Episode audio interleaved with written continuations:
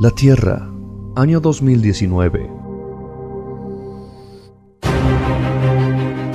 Un planeta donde cada habitante cree haberlo visto todo. Hasta ahora. Como anticiparon los profetas y las antiguas escrituras, llega Él, nuestro elegido.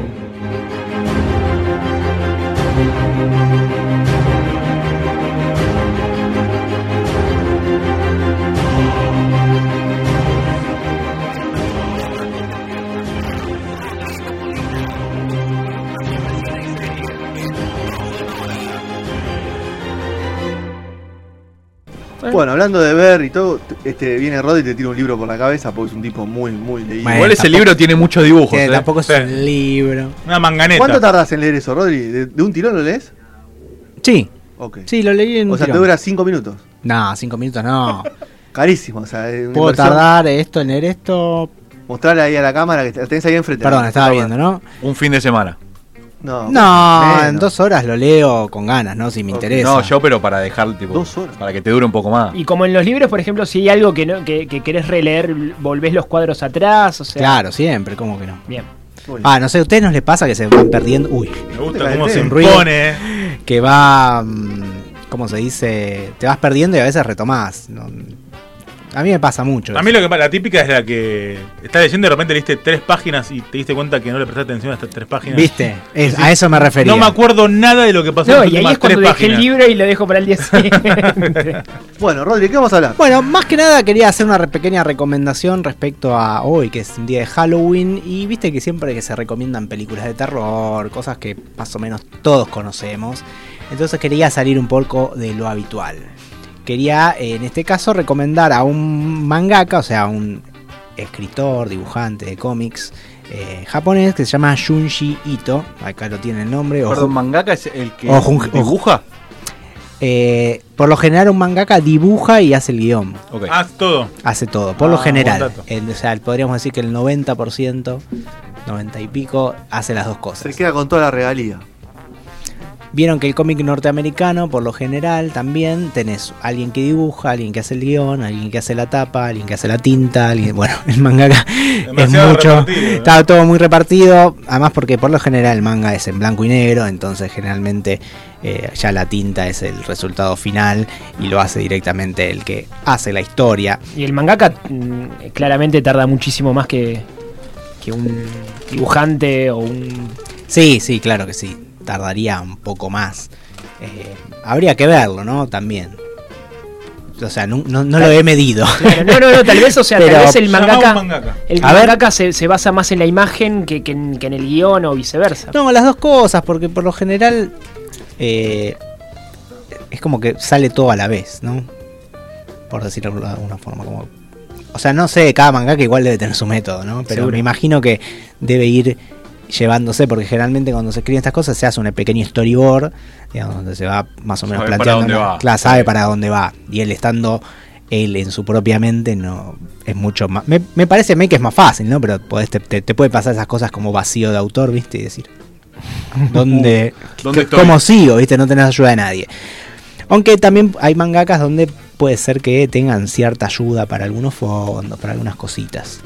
O sea, eh, pero esa gente no suele tener. eh, no estar en los créditos, digamos. Claro, protagonismo, sí. Porque es Mangaka, como. papá. Me suena muy poderoso el mangaka, no sé por qué. Me suena algo muy. ¿no? Tiene palabra. Sí, Sos re mangaka. Sos re mangaka. Sí, sí.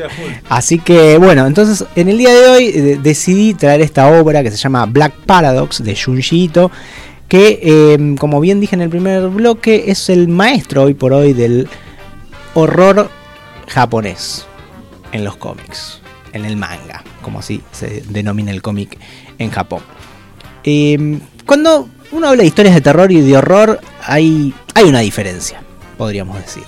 Generalmente son términos que se suelen confundir, sobre todo en inglés, a veces cuando se hacen traducciones horror le ponen que es terror. Pero una cosa es el terror, podríamos decir, cuando algo causa terror, y otra cosa es que algo te horrorice. Es totalmente distinto. Una historia de terror puede ser alguien, como vamos a ponernos en Halloween, no sé, Un susto. Claro, un asesino que viene y tal. Bueno, eso es una historia de terror. Adolescentes, ¿no? Claro, o la eso no- prepa. Claro, la típica historia de terror, el asesino de adolescentes, de vírgenes, ¿no? Que. eh, Justo en eh, este justo lago en hace el- 100 años. Exacto. Desapareció. Eso puede ser, mejor dicho, eso es una historia de terror así lisa y llanamente, donde se conjugan estas cosas. Hay unas, hay asesinos, pasan cosas feas, hay alguien Una que es malo, alguien, bueno, es El negro historia- muere primero. Una llamada de advertencia. Todo. Exactamente, eso es una historia de terror. ¿Qué tiene el horror? El horror a veces no está tan bien identificado.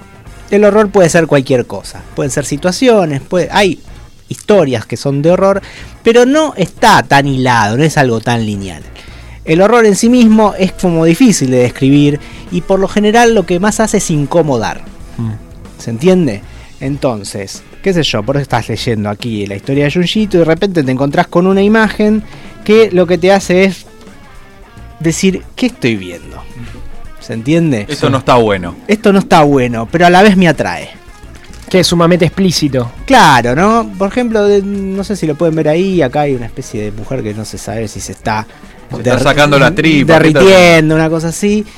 Y a veces no entendés, no tiene mucha idea de por qué realmente está sucediendo las cosas. A veces las cosas simplemente pasan en el horror, simplemente te cruzás con algo que es una imagen horror- horrorizante y te se te impregna, por Puedo, decirlo de puedo tirar cualquiera, pero onda Gore, ponele algo así, puede ser, o me estoy mandando cualquiera. Y podría ser el, eh, o sea, está relacionado el gore con, con el con el horror. O sea, el gore, lo que decía él es cuando ves tripas, vísceras, Claro. cosas así muy horribles que eh, obviamente te impactan, te horrorizan. Pero eso ya es un género en particular. El horror no necesariamente tiene que ser eso. ¿Se entiende? Puede ser sim- simplemente una situación incómoda. O, por mejor dicho, una imagen incómoda. No sé, alguien que, no sé, que el ojo tiene el ojo demasiado grande. O que, no sé. En Hostel pasa eso. Claro, cosas así, ¿se entiende? Bueno, Hostel es muy de. Muy gore. Zarpado, zarpado. muy de Halloween, ¿no? Eh, Claro, no, no- no es algo que está, digamos, es algo que te incomoda, por decirlo de una forma, y a la vez en algún punto no puedes dejar de verlo. ¿Se entiende? Eso es una, es una fin- fina línea en- entre la incomodidad y podríamos decir la, eh, la cosa que te impacta, te, te maravilla y, y te, y, te, y te crea interés. Bueno, es raro, es raro, es muy difícil. un fetiche, ¿no? Podría ser. Eso, Podría no ser. Podría ser un fetiche, podría ser. eh, pero generalmente es lo, lo más. eh, como una definición, podrían ser imágenes que te incomodan. De repente está todo bien y te cruzas con algo que. Esto está desubicado acá. Esto no tiene por qué ser así. Bueno, como uno.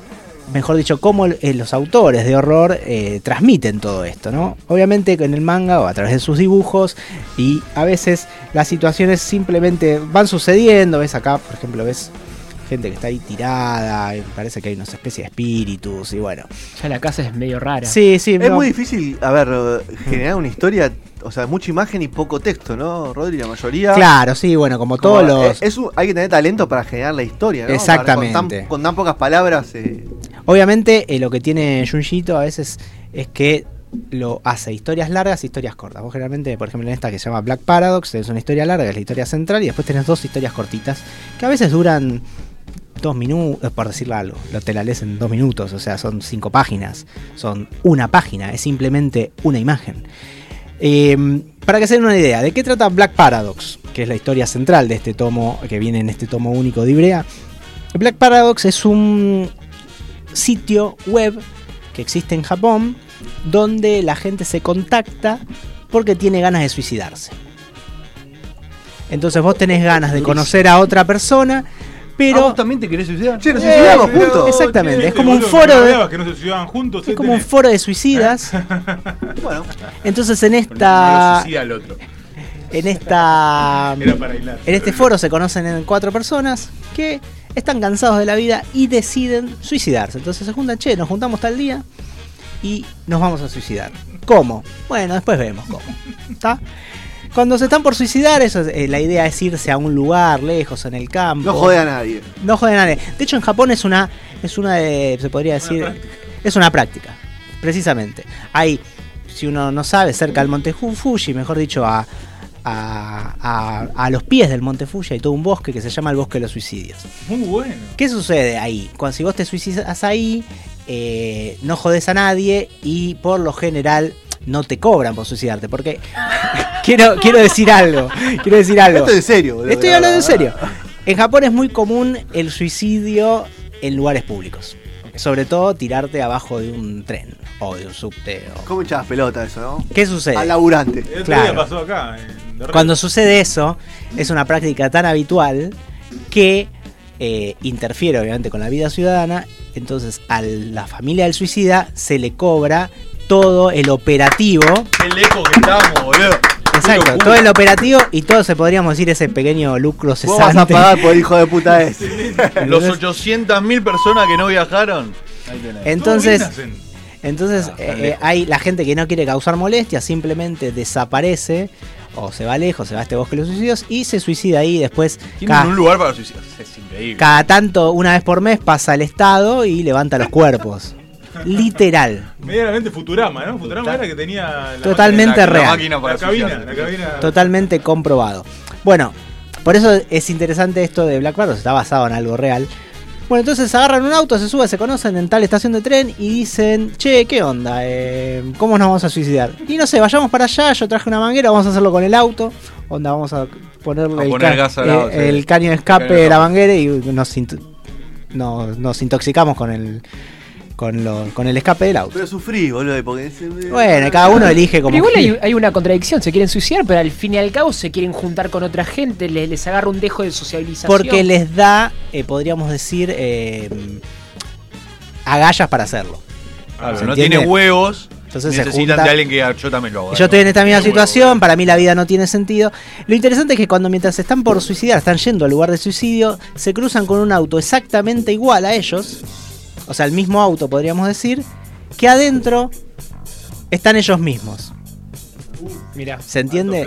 Lo que en alemán se dice doppelganger, que es eh, eh, un, Un doble. un idéntico a vos. El hombre duplicado. Bueno, a partir de ahí se, eh, se empieza a complicar esta historia. Y podríamos decir que hasta se abre la historia en otra cosa. Esta, esta es la historia de una enfermera en un principio, de una chica que es esta rubia que tiene la mitad de su rostro todo quemado.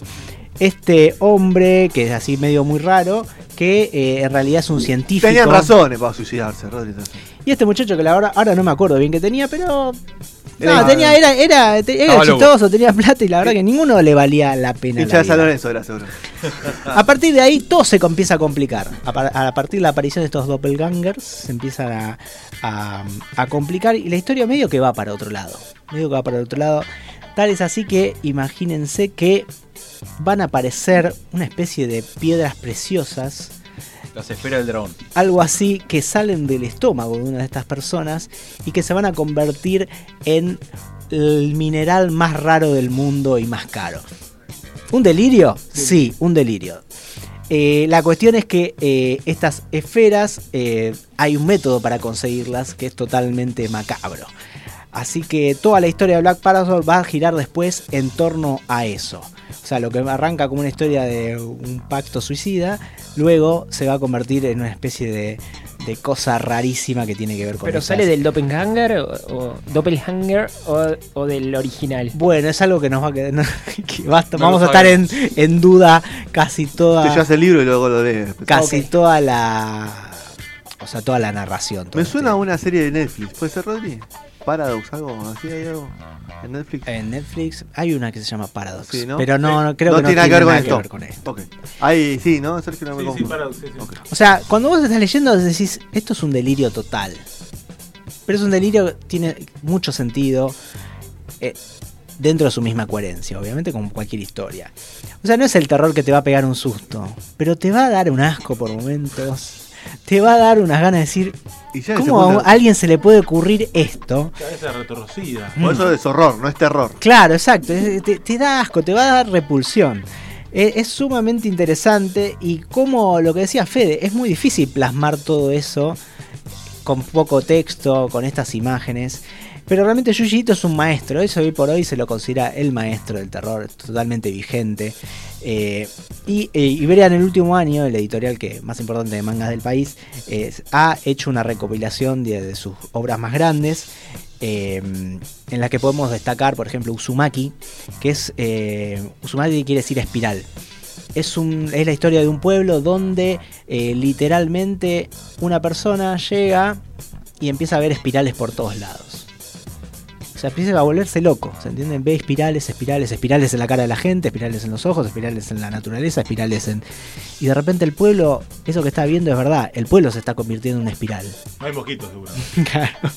O sea, y hasta es una historia sumamente interesante y es esa cosa de estás en el borde de la locura y, y- y esta cosa horripilante de que de repente se, se mete una espiral en cualquier lado.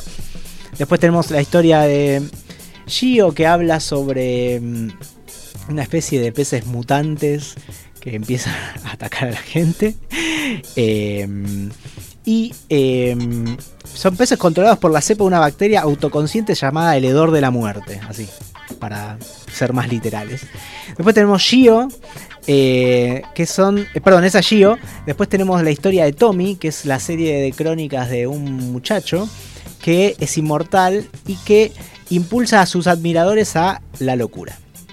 Es tan importante esta serie, la serie Tommy, en- dentro de la historia de Junjito, que en Japón, por ejemplo, tiene 10 películas live action. Tomá. O sea, no una, 10. ¿Se entiende? Es realmente im- impresionante lo que es. eh, la verdad que es, es muy, muy interesante conocer eh, el arte de Junji Ito, porque es, o sea, es realmente fuera de lo común en primera instancia. Y es un género que, no- al cual no estamos muy acostumbrados. Yo creo que es muy interesante adentrarse en estas obras porque es totalmente distinto a lo que todos consideran manga, ¿no? Que es la historia, vamos a poner un ejemplo, Dragon Ball, eh, no sé, Las verdaderamente buenas. Ka- Sakura Cap- Captor, no sé, Sailor Moon. El o sea, esto es un género al cual no muchos están eh, acostumbrados y que poco a poco en la Argentina están llegando sus obras gracias a esta editorial y eh, están, digamos, llegando a tener muchos, muchos ad- admiradores.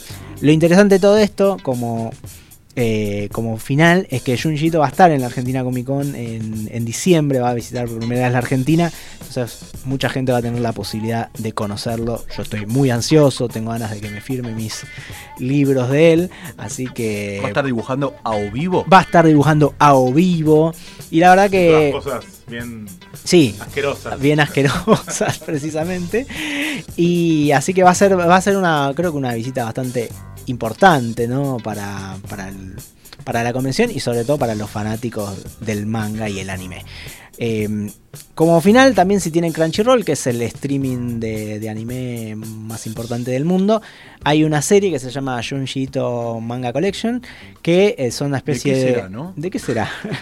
creo que es sobre él será él. que tiene, bueno, son creo que 12 capítulos donde van contando estas historias, algunas más, más largas y más cortitas dentro del mismo capítulo como son sus libros. Así que nada, pueden adentrarse en eso. eh, es altamente recomendable y por lo particular algo totalmente fuera de lo común. Así que ya saben, eh, Junji Ito o Junjito, si quieren, Para los amigos. para los amigos. Eso, ¿Cómo le decís vos? ¿Jun- ¿Junji Ito o Junjito? Es, un, es una muy buena forma de separar a la gente. ¿no? Muy bien.